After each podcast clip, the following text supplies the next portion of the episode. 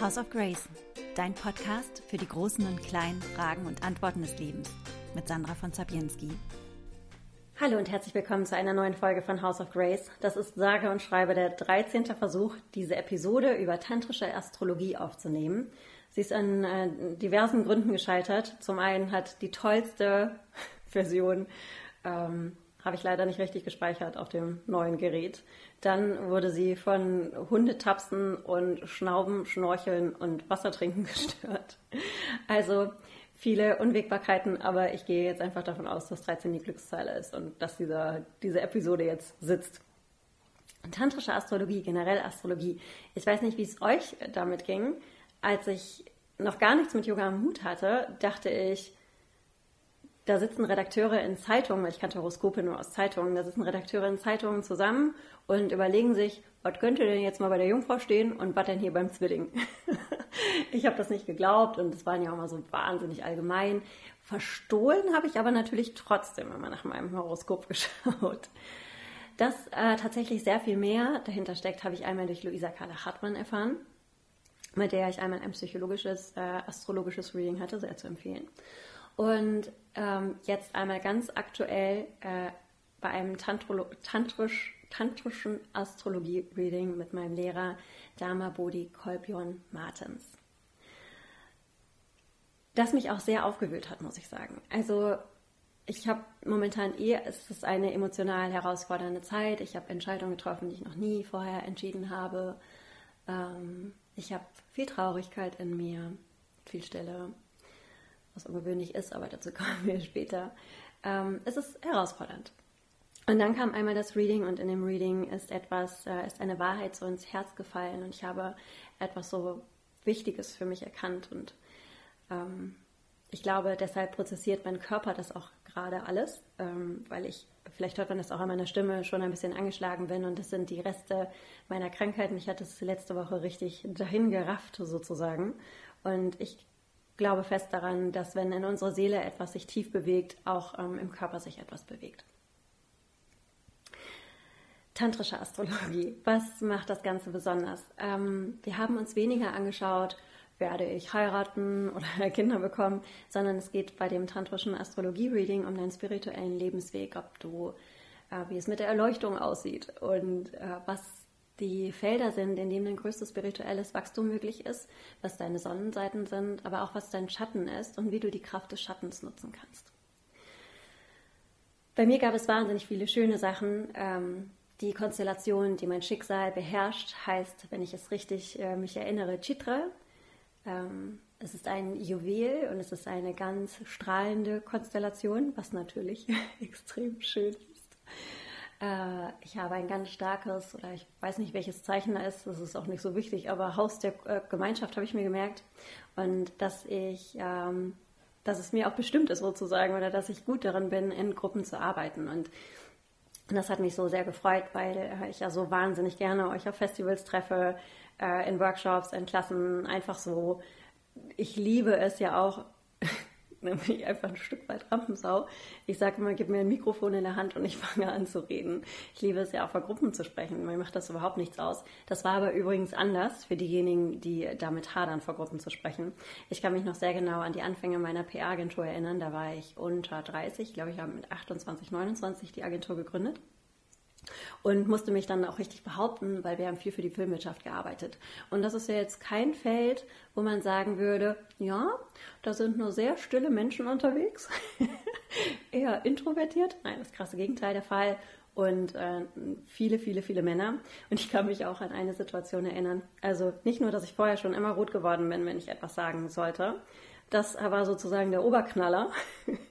Und zwar gab es vorher ein Abendessen und damals hatte mir der Leiter der Videothekenverbände, es gab, gab damals noch Videotheken, die sind heute ausgestorben, äh, hatten wir uns über Pornografie unterhalten und ich hatte ihm von Lars von Trier, Pink Pussy, erzählt. Äh, Lars von Trier hat, äh, nicht, macht nicht nur sehr anspruchsvolle Filme, sondern hat auch eine Pornoproduktionsfirma Firma, oder hatte sie zumindest damals vor 15, 16 Jahren und dachte, eigentlich müsste es auch eine Chance geben für solche Filme, nicht nur für Pimmel über Berlin oder Harry Potter und die Kammer des Schleckens. Ich muss wieder Explicit Language bei diesem Podcast anklicken.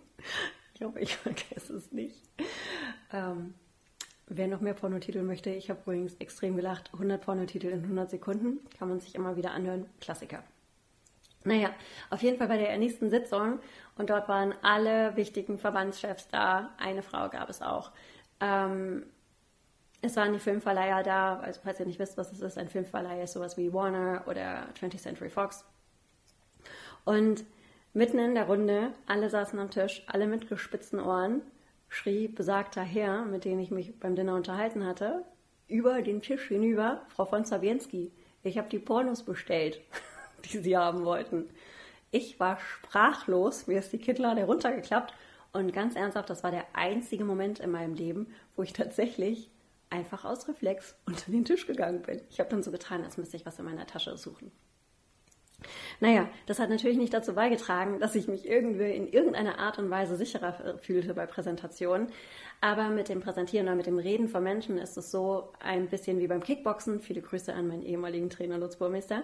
Der sagte immer, Kicken lernt man vom Kicken und mit dem Reden ist das genauso. Also je öfter man redet, desto leichter fällt es. Und äh, falls ihr ja gerade frisch gebackene Yoga-Lehrer unter euch seid, sind und ähm, oder falls ihr generell auch ein Problem habt, unter, vor Menschen zu sprechen, Übung, Übung, Übung. Und irgendwann läuft das. das ist bei mir auf jeden Fall eingezeichnet und auch das, was ich teile, also meine, ähm, mein Weg, meine Learnings, meine ganzen, ganzen, ganzen Hindernisse, die ich überwinde und ähm, all das, was ihr auch in dem Podcast hört oder auf Instagram oder Facebook lesen könnt. All das ähm, soll ich auch teilen. Nichtsdestotrotz gibt es natürlich immer eine feine Linie. Bestimmte Dinge findet ihr auch nicht in Social Media oder nicht im Podcast. Und das ist auch äh, gut, weil es natürlich auch den privaten Rückzug geben muss. Und ich durfte jetzt auch feststellen, ich nutze seit einer Woche jetzt kein Social Media. Und ich liebe es. Ich liebe es. Für mich ist Social Media wirklich sozial und ich liebe, liebe, liebe, liebe es. Aber es fällt mir auch überhaupt nicht schwer, da einmal ähm, einfach das komplett sein zu lassen. Also ich habe keinerlei Entzugserscheinungen. Ich habe mehr Zeit. Laut meinem Wochendurchschnitt nämlich sogar vier Stunden pro Tag oder drei Stunden pro Tag mehr Zeit. Insofern es lohnt sich, glaube ich, das öfters ähm, einmal zu machen und in den Rückzug zu gehen. Vielleicht machen wir das alle einmal gemeinsam das nächste Mal. Ähm, es ist das Schreiben. Er hat das Schreiben auch gesehen und auch das, äh, dass das für mich ebenfalls ein wichtiges Mittel ist, die Menschen zu erreichen und auch eine große, hm, sagt man, Heilungskomponente. Also das, was ich tue, ist schon auch genau mein Lebensweg, meine Workshops, das, was ich versuche weiterzugeben, das, was mir wichtig ist. Genau das ist auch das, was ich äh, tun soll oder was angelegt ist. Ähm, es gibt aber natürlich auch die Schattenseiten. Und diese Schattenseiten, ich habe gerade geschaut, ob das Gerät auch wirklich aufnimmt. Und ähm, die Beschäftigung mit dem Schatten war für mich das aller, allergrößte hm, Aha-Erlebnis, ist falsch zu sagen. Es war so das Gefühl, als würde ein Stein von meinem Herzen genommen werden. Und zwar ging es um Rahu. Und für diejenigen, die Rahu nicht kennen, ich habe hier irgendwo mein Handy, weil ich wollte es euch vorlesen. Äh, Rahu ist eine ähm, Figur aus der indischen Mythologie. Und man sagt, Rahu, der einen unstillbaren Hunger hatte, hat sich zu Zeiten des Milchozeans vorgenommen, von Amrita zu kosten. Und als es ein Fest der Götter gab, Amrita ist der ähm, Trank der Unsterblichkeit, hatte er einen Weg gefunden, sich da hineinzuschlängeln. Rahu ist, äh, wird auch immer in Schlangenform dargestellt. Davon haben aber zwei Götter Wind bekommen, nämlich Surya, der Sonnengott, und Chandra, der Mondgott, und haben es Vishnu verraten, der daraufhin mit seiner Diskus Rahu den Kopf abschlug.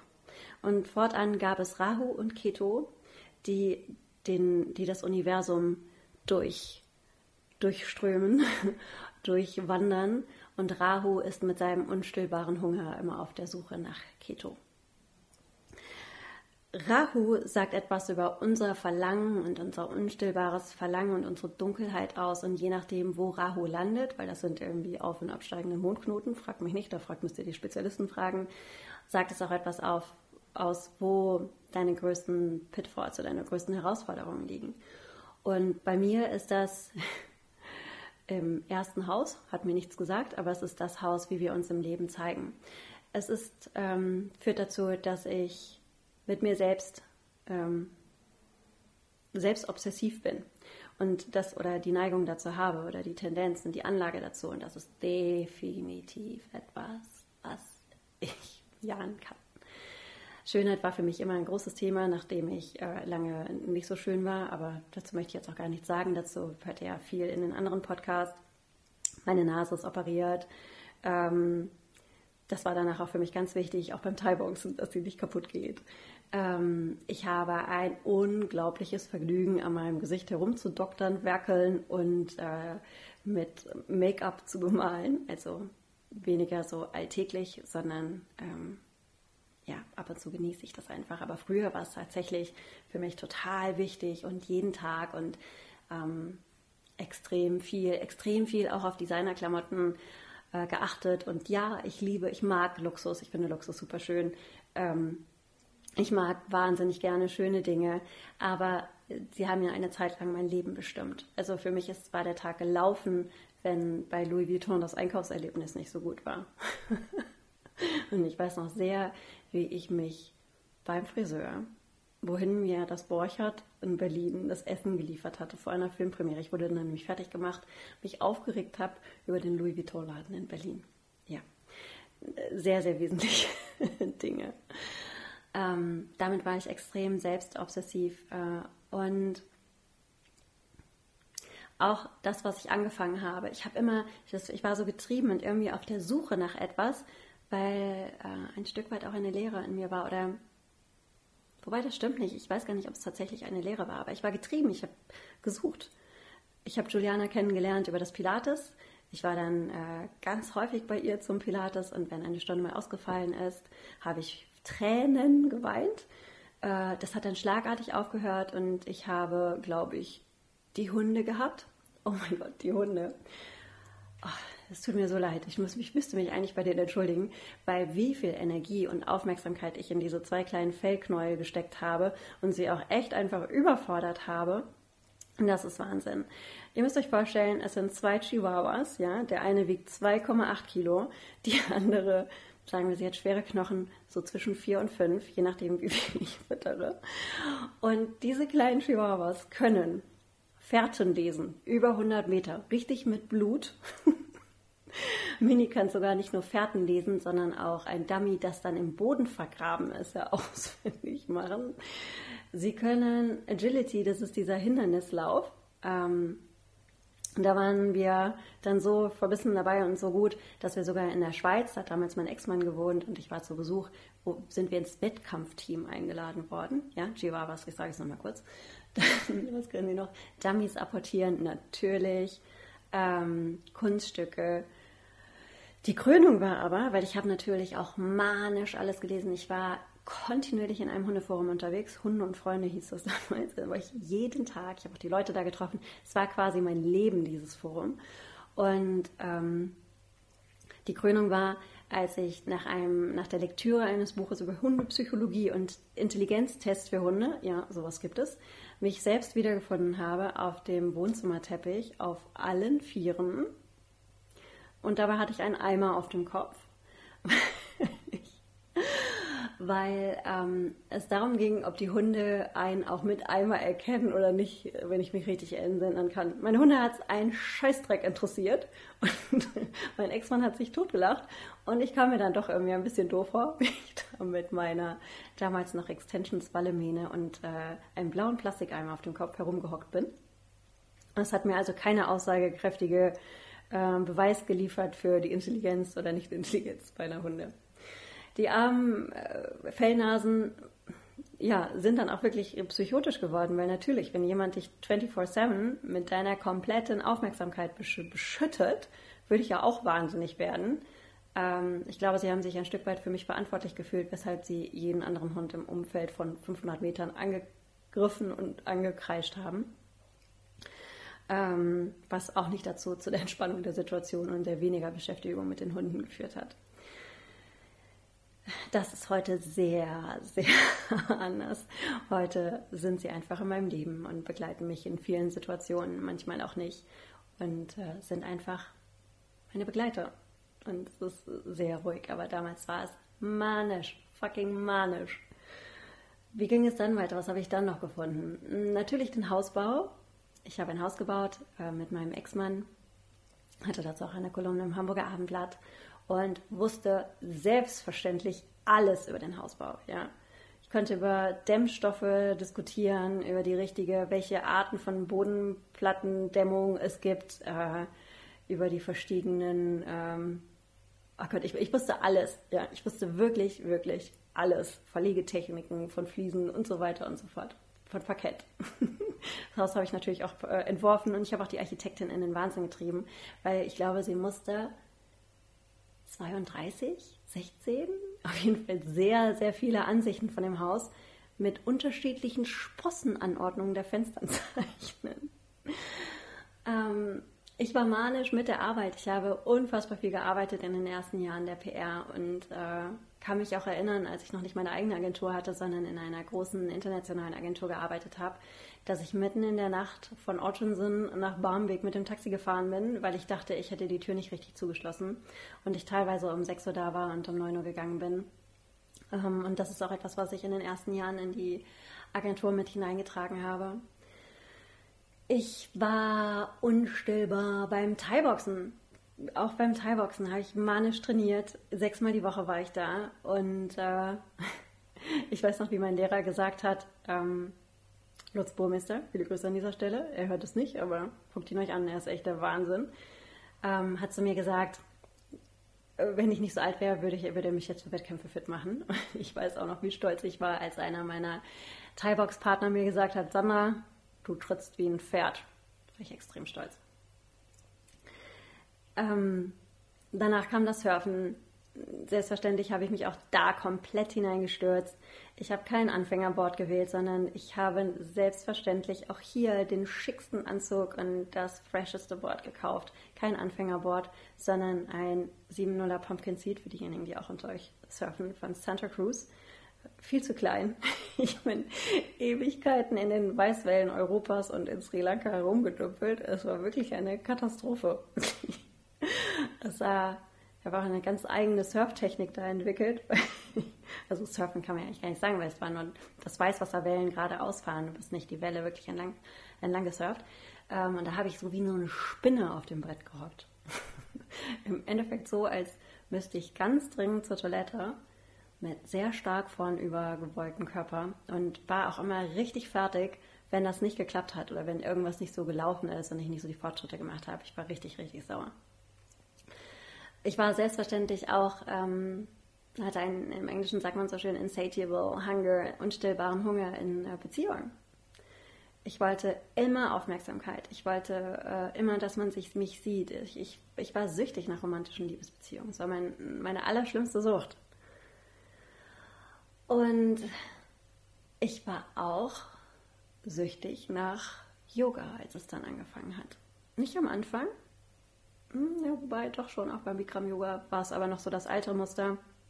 Und das war eine ganze Zeit lang das alte Muster beim Yoga. Und ich kann das jetzt sagen, in den letzten ähm, zwei Jahren, dass es sich verändert hat. Ähm, vor allen Dingen im letzten Jahr ist extrem viel passiert. Irgendwie ist es so, hm, ich beschäftige mich jetzt seit ein paar Jahren mit dem Tantra. Noch nicht so lange, ich glaube drei Jahre, aber das wirklich extrem intensiv, natürlich, selbstverständlich. Aber insbesondere letztes Jahr hat es einfach so unfassbar angefangen zu wirken. Ähm, und das auf einer ganz neuen Ebene und auf einem ganz neuen Level, dass ich mich selbst teilweise nicht wiedererkenne oder erstaunt bin über das, was möglich ist und wie frei ich heute bin. Nicht ganz frei natürlich. Diese Schatten lauern immer ähm, im Hintergrund. Aber was ich festgestellt habe bei dem Telefonat, also bei dem Zoom-Call mit ähm, Dama Bodhi, war, ähm, dass ich innen drin, und da kommen wir an den Anfang, eine tiefe, tiefe Ruhe habe. Ich weiß noch, wie ich vor zwei Jahren war es, glaube ich, erst, zu Juliana gesagt habe, ich möchte, dass es aufhört. Dieses ständige Brennen, dass ich ständig etwas tun muss und ständig dabei bin. Ich, ich, ich kann nicht mehr. Ich, ich brenne aus. Wie stoppst du das? Juliana hat das ähnliche, hat das so ähnlich. Ähm und dieses Brennen ist nicht mehr da. Es ist einfach, es ist einfach nicht mehr da. Dieses Angetriebensein. Ich habe dieses Jahr zum Beispiel sogar, ich war unfassbar lieberweise zu der Schweizer Yoga-Konferenz eingeladen und ähm, durfte das dann absagen, weil ich lieber bei Kolbjörn, der im April in Rotterdam ist, ein Training machen möchte. Ähm, das wäre früher, das wäre vor zwei Jahren, hätte ich das niemals gemacht. Ich hätte das Training abgesagt, auch wenn er aus Costa Rica kommt und nur ein einziges Mal hier in Europa ist. Ähm, es wäre mir wichtiger gewesen, die Bühne zu haben und, die, ähm, und den Aufbau mh, hm, meines Yoga, ja auch Business, muss man ja auch sagen, ich lebe ja auch davon, äh, zu, zu, betreiben. Und die Werte haben sich ver verändert. Mir ist es wichtiger zu studieren und innezuhalten und die Ruhe zu haben. Auch jetzt die Social Media Pause. Ich habe seit anderthalb Wochen kein, oder seit einer Woche, wenn der Podcast rauskommt, seit anderthalb Wochen kein Social Media. Und ich liebe, liebe, liebe Social Media, aber es fällt mir wirklich ähm, leicht, da auch eine Pause einzulegen. Ähm, da immer wieder in uns zu halten, generell äh, Fluchten der Stille und der Einkehr zu schaffen. Und meine Praxis ist mir wahnsinnig wichtig. Und meine Praxis hat sich auch insofern verändert, weil ich sehr angezogen war von den ganzen Ritualen, von dem ganzen fancy ähm, Stuff, den es im Tantra gibt, den Invokationen, äh, den Nyasas, wo du Mantras äh, in deinem Körper installierst und Götter, Göttinnen in dir aktivierst. Äh, von den Visualisierungen, von Deha-Shuddhi, wo du deinen Körper verbrennst, ähm, bis zu einem sexuellen Ritual, was ich alleine gemacht habe und das fürchterlich schiefgegangen ist. Äh, das fand ich wahnsinnig, wahnsinnig spannend und ich bin komplett zu den Basics zurückgekommen. Ähm, weil ich festgestellt habe, dass ich einfach noch sehr viel mehr Zeit darauf aufwenden möchte, mein Fundament aufzubauen weil Rahu, mein Schatten, immer da im Hintergrund. Ähm, ich durfte bei der Yoga-Konferenz feststellen, die erste Klasse war nicht ganz voll. Also war gut besucht, aber ich hätte locker noch Platz für ein paar Leute gehabt. Bestimmt zehn. Und da war ich tatsächlich enttäuscht. ähm, weil ich gemocht werden möchte, weil viele Leute da sein sollen, weil die das alle toll finden sollen. aber das kann doch nicht mal ein Erfolgsmesser sein. Mein Erfolg kann doch nicht daran gemessen sein, wie viele Menschen in einer Klasse sind, sondern der Erfolg sollte doch sein, habe ich jemand berührt? Habe ich jemand emotional abgeholt? Habe ich neue Impulse gesetzt? Habe ich eine Erfahrung körperlich oder ähm, mental, seelisch erzielen können? Das muss der Erfolg sein. Und nicht, ob drei, fünf, 30, 300, 3000 Menschen da sind. Ähm, ich habe deshalb darum, ich bin deshalb darauf äh, zurückgekommen zu beten. Ich bete um ein pures Motiv. Ich richte die Bitte auch an mich selbst. Ich, das ist mein größter Wunsch, ein absolut pures Motiv beim Unterrichten, beim Teilen von tantrischen Yoga ähm, zu haben. Generell Yoga, auch Asana, ähm, einfach ein pures Motiv zu haben. Ich äh, übe mich in Schutzkreisen, in segnenden Mandalas, die aufzubauen, einen sicheren Raum für meine Praxis zu schaffen. Ich meditiere nicht konzeptionell, sondern frage mich, was bin ich, ohne dass die Antwort ein, ein Satz in Worten ist, sondern eher ein Gefühl und ein Ort in meinem Körper. Und ich meditiere und kontempliere über meinen Schatten, über Rahu, ich versuche dieses Gefühl des unstillbaren Verlangens mir wachzurufen in Situationen und beobachte ganz, die ich erlebt habe, und beobachte ganz genau, welche Textur hat Rahu? Welche, welche, welche Energierichtung hat das unstillbare Verlangen? Wie fühlt es sich an und wo brennt es? Und das Ganze versuche ich auch nicht in Worte zu fassen, sondern mit all dem, was nicht Worte sind, zu verstehen. Und warum mache ich das? Weil Rahu, unser Schatten, gleichzeitig die Kraft der Befreiung ist. Und ich habe immer gesagt, mir ist es kacken egal, ob ich erleuchtet bin. Ich glaube, das ist nicht mehr so wahr.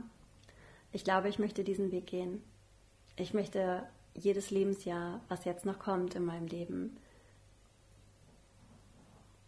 der Praxis widmen, dem Weg widmen und so weit gehen, wie ich, wie ich es gehen darf.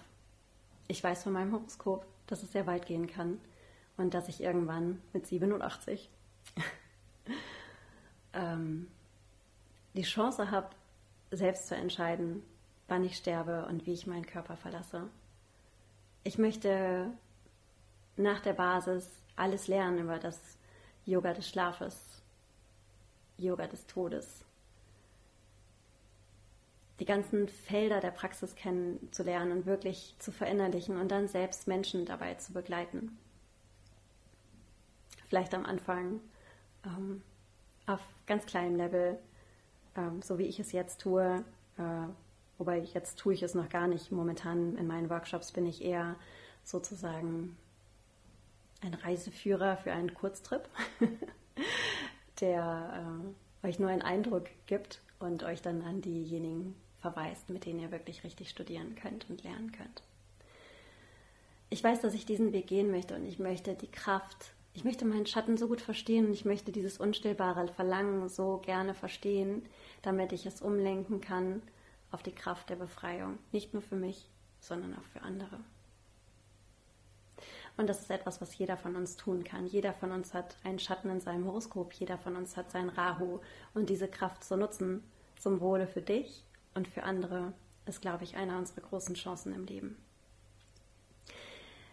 Ich würde mich freuen, wenn du mir berichtest in den Kommentaren von deinen Erlebnissen mit deinem Schatten, was du gelernt hast. Oder wenn du mir auf Instagram schreibst oder Facebook ähm, oder auch auf Instagram kommentierst. Ich werde zu dieser Folge auch posten. Und ähm, mich einfach wissen lässt oder auch gerne per E-Mail, wie es dir wie es dir mit deinen Schattenseiten geht und ob du Rahu schon kennengelernt hast oder welche Erfahrungen du mit der Astrologie hast. Wenn du da ähm, einsteigen möchtest oder das selber einmal machen möchtest, ich werde in den Show Notes den Link äh, zu Trikamahasida Yoga einmal reinpacken und auch die E-Mail-Adresse, sodass ihr, weil die E-Mail-Adresse vielleicht, doch, ich glaube, das geht schon, sodass ihr äh, das auch machen könnt, wenn ihr möchtet. Ähm, nach diesem Reading wird bei mir auch die Praxis festgelegt, weil es bestimmte Bereiche gibt, in denen ich besonders viel Wachstumspotenzial habe. Und das ist bei jedem Menschen eben anders. Ähm, und falls du auch etwas mehr meditieren und Yoga Asana machen möchtest, dann äh, kann ich dir noch ein wunderschönes Retreat ans Herz legen, nämlich im Weißenhaus Grand Village Resort und Spa mit mir. Äh, wir werden Yoga üben, wir werden meditieren. Es gibt eine sehr coole, sehr schöne Waldbaden-Einheit mit Sebastian Schmidt, der hier den Ton des Podcastes und den Schnitt das Podcastes macht. Ähm, das Ganze ist wirklich total luxuriös, äh, unfassbar schön und ich glaube wirklich ein ja, also wenn du dich wirklich verwöhnen möchtest und dir selbst einmal was Gutes tun möchtest und das alles auch in einer sehr kleinen Gruppe, dann wäre das genau das Richtige für dich. Da werde ich auch noch einmal den Link reinpacken. Ansonsten hoffe ich, dass es dir Freude gemacht hat, dieser Folge einmal zuzuhören. Und ich würde mich freuen, wenn du diesen Podcast abonnierst, äh, ihn bei Apple iTunes einen Kommentar hinterlässt, eine Bewertung hinterlässt und auch das nächste Mal wieder einschaltest, wenn es heißt, willkommen bei House of Grace.